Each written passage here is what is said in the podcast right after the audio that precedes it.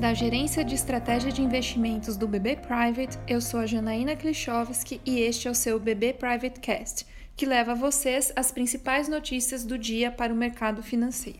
Sexta-feira, 4 de setembro de 2020.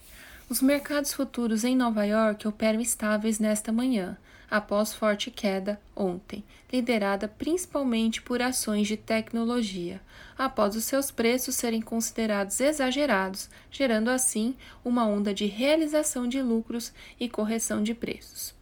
Hoje teremos a divulgação do relatório de criação de empregos na economia norte-americana no mês de agosto, e um dado positivo foi o acordo mais rápido que o esperado neste ano para evitar o shutdown, que é a paralisação das atividades por falta de recursos orçamentários. Portanto, deverá refletir no mercado.